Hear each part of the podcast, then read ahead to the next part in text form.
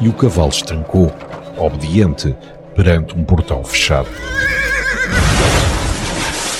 Da mente retorcida do editor da coleção e da revista Bang, chega o podcast do primeiro detetive do oculto da literatura portuguesa. As aventuras de Benjamin Tormenta. Na Lisboa do século XIX, Tormenta cruza-se com personagens históricas, desvenda mistérios, derrota aberrações e salva o Império, enquanto esconde um segredo tenebroso dentro de si.